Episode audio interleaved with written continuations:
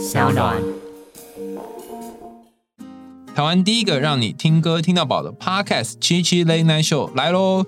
疫情期间，别去咖啡馆、酒吧啦，线上就有专人为你挑选好音乐。让你在独处的时候有个声音来作伴。这里呢也有歌手专访，让你可以深度了解歌手们的内心世界。七七 Late Night Show 呢，非常适合边听着歌边做自己的事情，在 Apple Podcast、Sound On 独家上架，只要你搜寻大写的 C C L N S 就可以找到喽。如果想听什么歌，或者是想在空中传情，也可以到 IG 私讯七七 Late Night Show，让七七为你传递最真诚的心意。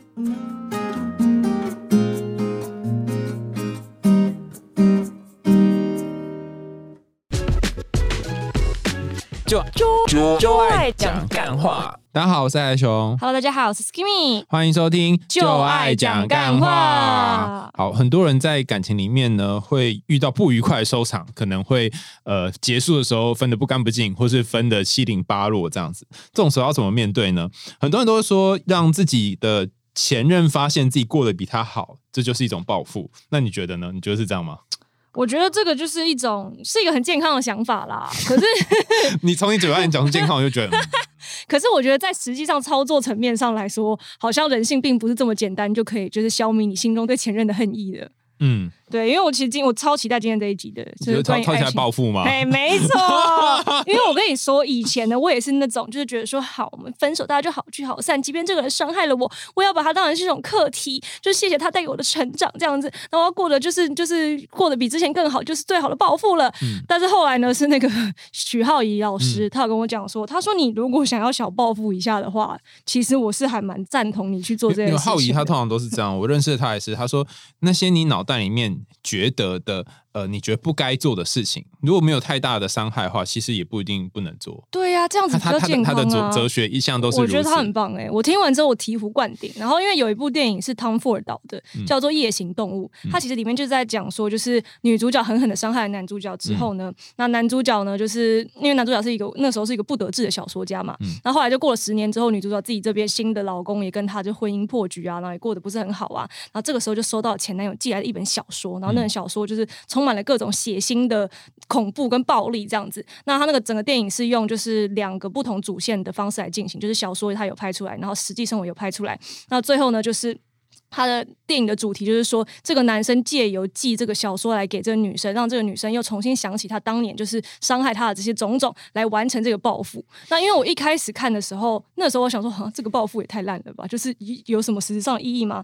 但是后来自从浩宇老师跟我讲那句话之后，我再重新看这部电影，我觉得哇，太棒了吧，神作哎、你说报复有它的意义存在，就是因为我一开始会觉得说，哦，男生这个报复不就是记了一本小说，好，那就是刚好这个女生也开始有点就是在就是忏悔说，哦，当年啊，想说我当年如果没有这样子对他，会不会我现在跟他其实是会比我现在跟我现在的老公过得更幸福啊什么之类的？我会觉得这个报复太轻微了，一切都好像就是在就是。这个女生的脑里发生的，你就是记了一本小说而已。可是我觉得对于这个男生来讲，他是一个仪式性的报复。哦，对你讲到仪式，我觉得真的是重点。对，因为他把他的那个伤痛全部写在这一本充满了恐怖跟暴力的小说里面，嗯等于说你当初给我造成的伤害，我现在就是血淋淋的呈现给你看了，这是一种仪式性的哎、你。这么说，我完全做过一模一样的事、哎，就是我有一个在一起，当时在一起三四年的女朋友，然后那时候分手，我也是痛心疾首。之后就出了我人生的第一本书，嗯然后里面有些上的故事，有些不是啦，但是总之就是出了书之后，我就把这本书拿到她当时跟她后来的男友一起合开的那间店，你亲自拿过去吗？对我亲自拿过去，然后就开个车很拉风，然后就拿过去给她这样子，然后就说这是我出的新书，然后我就想说，哼哼，其实我那时候心里面很错，因为很紧张，就没有见到他嘛，对就前任，我想要借由这种方式让他来看一看，都给他瞧瞧。就是我们分手之后，我还是可以出一本新书的。然后呢，重点是她男朋友很喜欢我，然后我们两个也变蛮不错。然后我就那也不错。然后就这这这也剧情之外的发展，但总之他就把那一本书放在那个他们一起看的那个店里面。这男生也蛮奇怪，把女友的前男友的书放在自己的店里面，是蛮神奇的。男生的友谊真的很神秘。对，蛮神秘的。然后他还问我说：“哎、我们要那个加盟，要不要再开一家别的店什么之类的？”然后现，然后他他现在开了很多家，台北一家知名的饮料店。然后总之呢，总之后来我回家之后，他就我就收到一封简讯，那是很久年前，所以他会传简讯，他就说：“呃，没想到分手这么多年，你还是一样的幼稚。”他的意思说我还是很幼稚，然后为了要去弄这个，然后让他让他难过这样子。你就跟他说爽啦，但就像你说的，我觉得我虽然去做这件事情的时候，心里面是有很多的紧张，但做完之后就完成了一个仪式感，对，然后就觉得啊，好像松了一口气，就是有一件事情 closure，就是我们经常说心理完成感就关起来了。对对就是好像帮他写好一个自己满意的结局的那种感觉。对对对，你终于嗯不会就像小说写到一半烂尾，你就至少有一个结尾这样子。没错，那有一些心理学的研究指出，报复会让人得到一个短暂的愉悦感。那心理学有一本很厉害的期刊叫做呃 SPPC 哈，就是那个社会与个人心理学指南，然后里面提到说，报复可以防止加害者进一步的破坏。也就是说，如果两个族群正在斗争的时候，然后如果诶你人家打来，然后你一直被打，打久了之后他就一直打来，那你就很惨。所以其实你要有这个。抵抗或是反抗的能力，但是这个愉悦的快感呢，通常是当下有快感，久了之后可能会有别的感觉。它大概可以维持多久这个快感？呃，重点不在于它维持多久快感，重点是在大部分人在报复之后，第一个会获得快感，而且可能在报复前就会先有预期。对，这个想想都快乐。对，好，所以浩宇讲那个，我觉得浩宇也跟我讲一件事，我觉得很有趣。他说哈。有些时候，你想那个行为啊，伤害太大，譬如说要要杀他或干嘛，那不行哈欸对，如果是这样的话呢，你要先让自己认真去想。呃就是我做了之后，我要怎么抛尸，然后我要怎么就躲避警方的追捕，然后后来就觉得太麻烦了，先不要做。没错，他说你认真想一遍之后，我们的幻想很多时候会解救我们。你想完一遍，你就会觉得哦，好像舒服一点，然后就不一定会去做。所以第一件事情是你要先想，而且人在想的时候，你本身就因为你最会，你就脑嗨王嘛。对，没错。哎嘿，我之前真的就是跟前男友分手的时候，我觉得有时候三更半夜睡不着，然后我就会，我就会。要看那个时候我睡觉前看了什么。如果睡觉前看一些血腥的电影，就会有一些血腥的幻想；如果呢睡觉前看的是一些比较心理战的，就会有一些心理战的幻想。然后，但是不管哪一种脑海都可以使我快乐。所以第第一阶段的快乐是来自于你报复前面的幻想，第二阶段的快乐是来自于你报复完之后你心里的幻想，还是一样哦。很奇怪哦，不是你报复完之后对方怎么了？是你心里的幻想。比方说，我幻想说，哼哼，他拿到这本书一定怎样怎样怎样怎样，然后我心里就会觉得爽。但是是不会有跟现实的落差。没错，所以现在讲第三件事，啊就是万一他跟现实不一样的时候，你就会觉得可能啊，我本来以为他很难过，我本来以为他很生气，就好像结果他说没有。你还是一样幼稚。对对对对对，然后就呃，你可能会有这个啊，但是当时，那你这时候你就要去 competing，就是到底哪一个比较大？你心里幻想比较大呢，还是他的这个现实比较大？然后那时候是我觉得至少我完成一件事，嗯所以这个稍微大一点，我还是觉得舒服。或是也是可以，我们在一开始做这件事情的时候，就考虑到最后可能会有这样的风险，所以我们就以一个让对方不能够再回应我们，说我们永远不会得知事情的真相，那我们就可以永远活在快乐的脑海里面。哦就是一个包裹去，然后把所有的那个东西都封锁起来。对，然后或者也不要告诉他是谁寄的，这样，对，你就寄一个他最讨厌的东西去，然后你不要写地址，然后他就欸你真是走这个心理战路线的，好强悍哦！好，那总之总之，就第三段就他有没有回应嘛。然后，嗯但是这些都不是影响最大，就报复之后的负面影响，影响最大的其实是你对自己内心的挞伐跟罪恶感。哦，就是你会开始觉得我为什么要做这件事，然后为什么会这样？然后我，所以我我前几天学了一个新的治疗方法，也对我来讲是新，但已经沿用很多年了。这个叫做呃内在家庭系统理论。他的意思是说，每个人内在有不同的自己，譬如说呃想报复的你，或者是很欢乐的你，很悲伤的你，受伤的你等，就不同很多很多很多很多的自己，就像一个众议院这样子。其实我觉得这边有个重点，就是你能不能去爱那个很想要报复的那个你。嗯，如果你可以去爱那个好想好想报复的你，其实你那个后来的罪恶感就会减少。对，嗯而且我觉得其实也是可以挑一些比较不会让自己那么踏伐自己的报复的小行为吧。嗯，比方说像什么，因为像我有一个女生朋友，她这是我大学的同学，然后她那个报复，我真的是目前听过最爽的报复故事。但我觉得刚好也是她天时地利人和啦。事情是这样的，因为她其实是一个蛮漂亮的女生。那那个时候在我们大二的时候吧，她就喜欢一个学长，但这个学长呢，就是一直就是你知道那种双鱼渣男，就是觉得说人家就喜欢我，但是我不喜欢他，我们这就会被鲨鱼 双鱼座的人踏伐。然后就拽，然后就爽这样子，然后就对他爱理不理的，甚至还想要把他推给就是另外一个好兄弟这样子。那所以这女生那个时候在喜欢这个哎，男生，等，等一下，嗯你们有没有听懂？什么叫把他推给另外一个好兄弟？就是另外一个好兄弟好像也蛮喜欢这女生，然后他就一直在那边鼓励他们俩，哦，你们俩就就在一起啊，就是在那边帮，但是他明明很知道那女生喜欢的是他，哦对哦，这个真的很渣。对啊，然后女生就很不爽，然后。但是那个时候又因为爱爱雕啊，就没办法，然后就还是就是付出了一阵子。那后来呢，好像这中间陆续过了半个学期吧。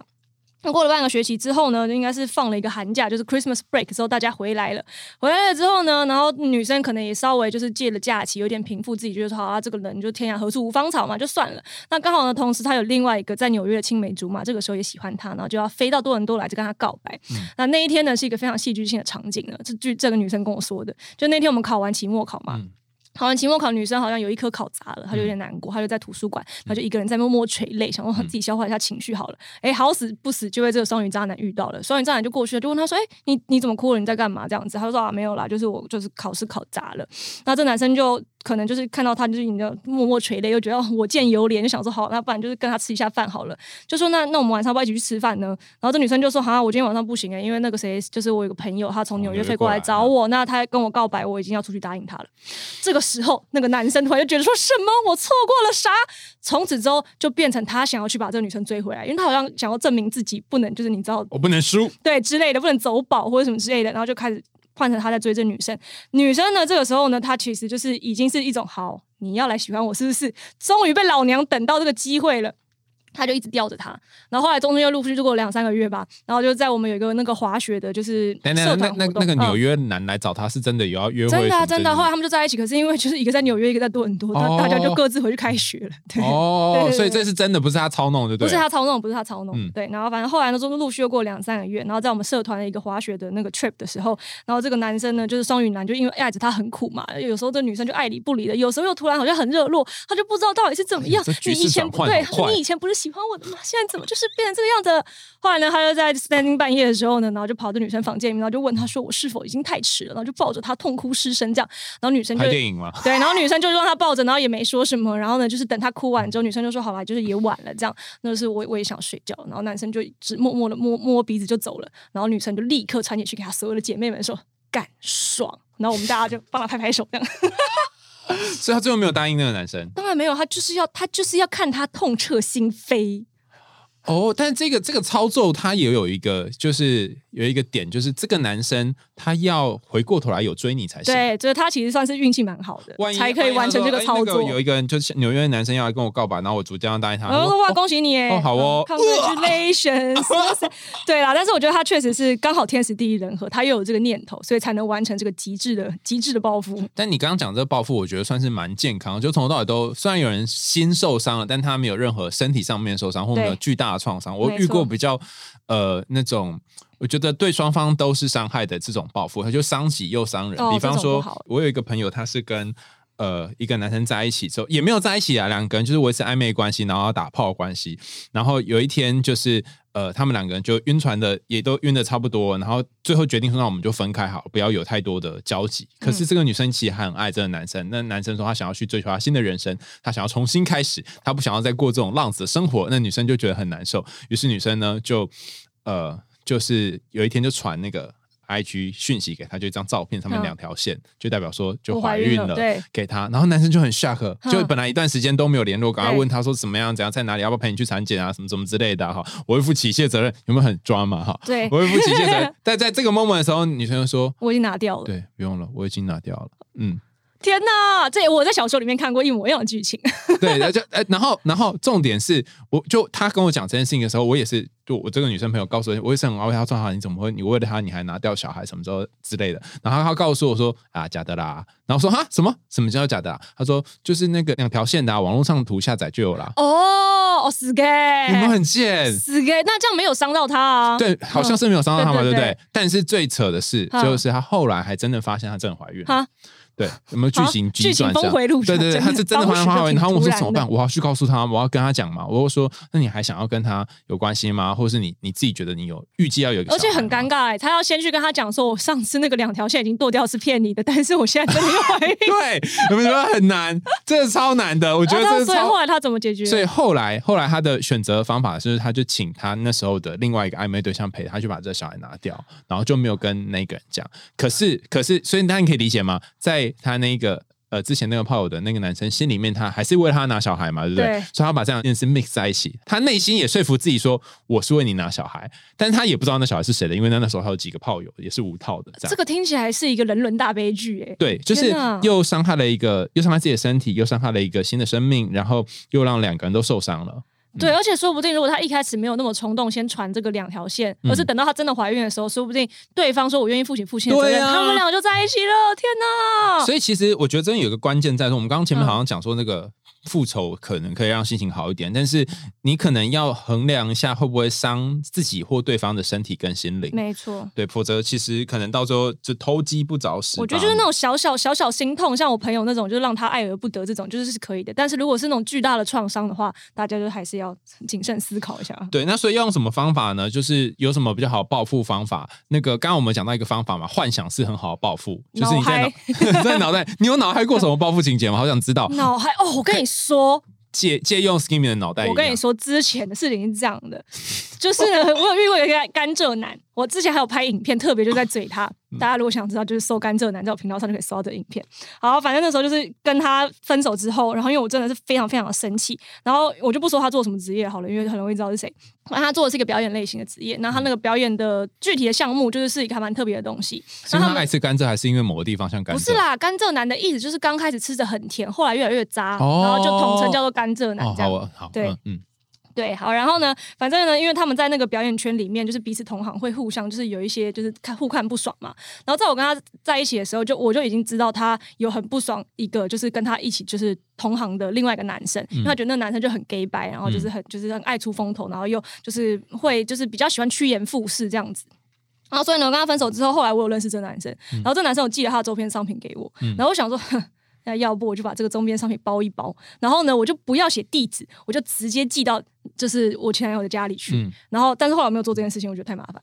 但是我在脑海里想了很久，我们还想，我还跟那个我的好姐妹讨论说，那我那个电话要填谁的？哎，等等，我我没有嗯 get 到，为什么你把那个趋炎附势的这个男生的那个周边寄给他是一种报复啊？因为这个男就是我那个前男甘蔗男前男友，他是那种连看到这个人的讯息，他都会心情觉得很受伤，然后觉得很低落，然后觉得很不开心的那种，就自己本身脆弱，所以我本来想要利用他的脆弱来报复他，往他的痛，对，往他的痛里踩。那你那时候，候为什么最后决定没做？因为我后来觉得好像还要去那个邮局寄，好麻烦哦。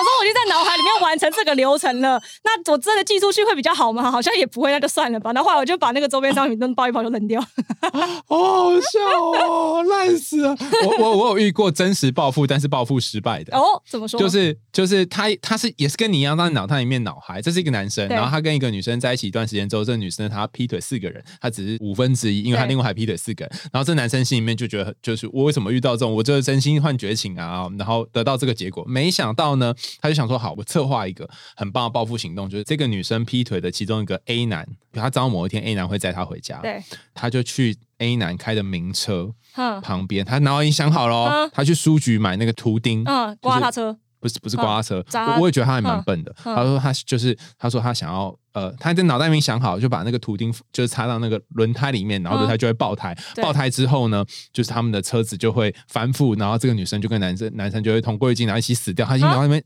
他已经犯法的行为耶。对对对对对对对，重重点是重点是。这是一个放行为，大家不要模仿哈。但是我要讲一下它的后果。他就去书局买了大头钉，但是不知道为什么他家附近的书局都没有卖那个大头钉，所以他找很多家。然后他跟你不一样，他不是觉得哦麻烦了就没做，他是锲而不舍哦。我觉得他可能就嗨咖上身，在他的脑海中，他已经是那个英雄了。对，他就啊我一定要去买到。于是好不容易买到那个大头钉，但是那大头钉很奇怪，那个大头钉它其实是。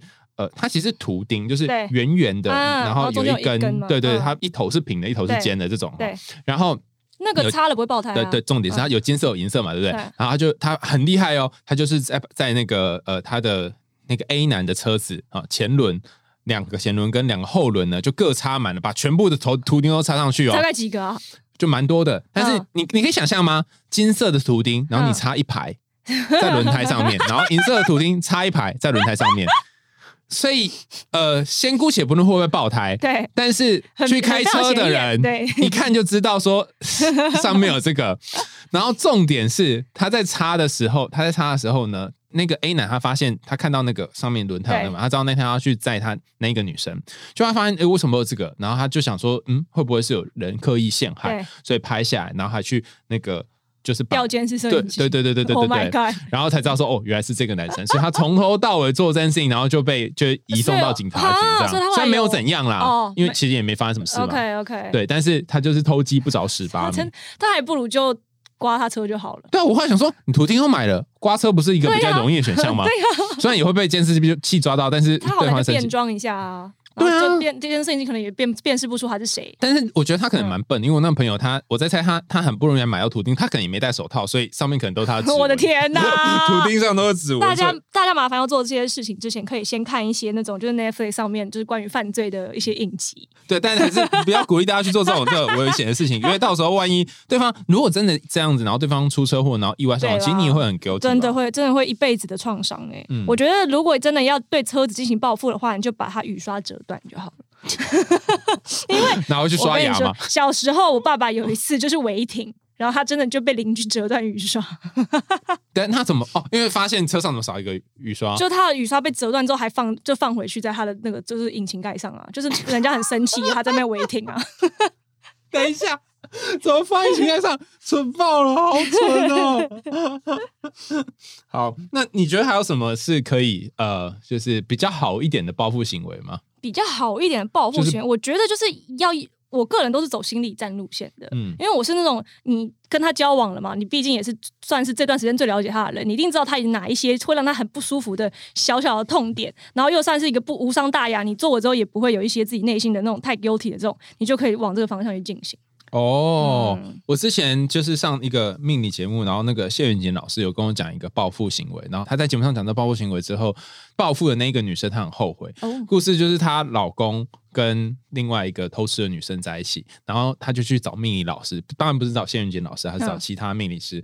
然后有一个命理师跟她说：“这里有一个草人，然后呢，我已经在上面做法施了咒，然后这里有一个钢针，你就一直插他，不是不是不是，嗯重点不是一直不是一直插它哦，嗯。重点是这个已施了咒的娃娃呢，哈，你就是插它那个性器官那个部位，好，然后你要挑在你你老公、哦，跟他行房的时候，，对，他就会阳阳痿。对，哎，你好懵，你好懂哦，哎，你不这是脑海我好像有听过我妈跟我讲这个故事，我妈是不是也是看那个节目？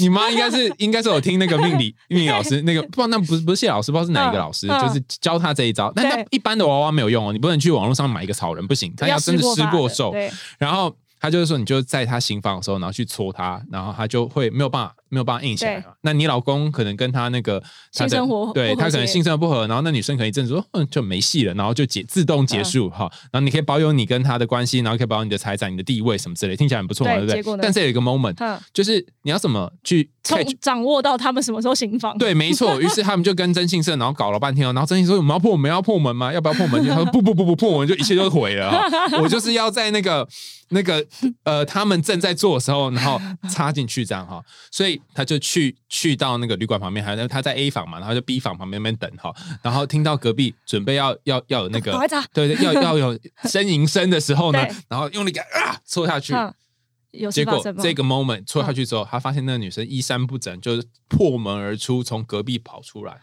她怎样？她老公暴血吗？然后，然后她她就很紧张。还有她嗯那时候是她跟另外一个朋友一起去，对，然后他们俩就赶快去去看发发生什么事。就一进去，发现她老公在那个床上口吐白沫。啊所以意思是什么呢？就是后来哈，他那一天看到他红红口白沫怎么办呢？然后他就打电话给那个之前叫他说要去扎针的美理师，说：“哎、老师老师怎么办？怎么办？我刚扎了之后，我老公没有阳痿，但他口吐白沫怎么办？”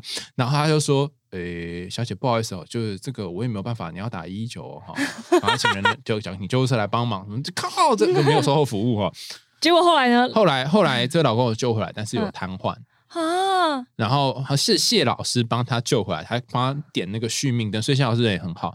然后后来我就问谢老师说：“哎、为什么会这样？”哈，嗯他说这个故事是这样，就是说理论上那个施咒的小娃娃，你应该是轻轻搓一下，哦它就会搓太大力了但他可能很多的愤怒，对啊啦 所以你可以理解嘛，他整个人就是海撩撩。我的天呐！对，那像这个就是，呃，然后其实我听谢老师讲，我说我们讲起来像笑话，其实蛮难过，因为对。谢老师说他在救这个男生的命的时候，他内心也是百感交集，就是他可以感觉到这个太太她心里的那个煎熬，对。因为我先生是我害的，可可是是他又要承担当时他先生其实做了一件让他难受的事，，还不如就直接冲进去抓奸，然后把老公暴打一顿。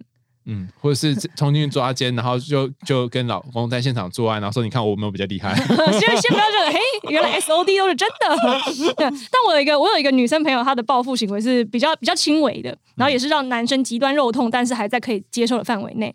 就是那个时候呢。因为他是我的国中女生同学嘛，然后他看上我一个小学男同学这样子，然后是我们大家一起因为在我的生日趴上互相认识了，然后他就一直问我说：“哎、那个男生好帅哦，他他有没有女朋友啊什么之类的。”那因为这男生跟我们大家讲的都是说：“哦，他现在没有女朋友，他想好好专心学业，这样什么什么之类的。我就说、哦他没有女朋友啊，你可以去试试看这样子。后来他们俩就真的就是当天晚上就是很要好，然后后来就是陆续暧昧这样子。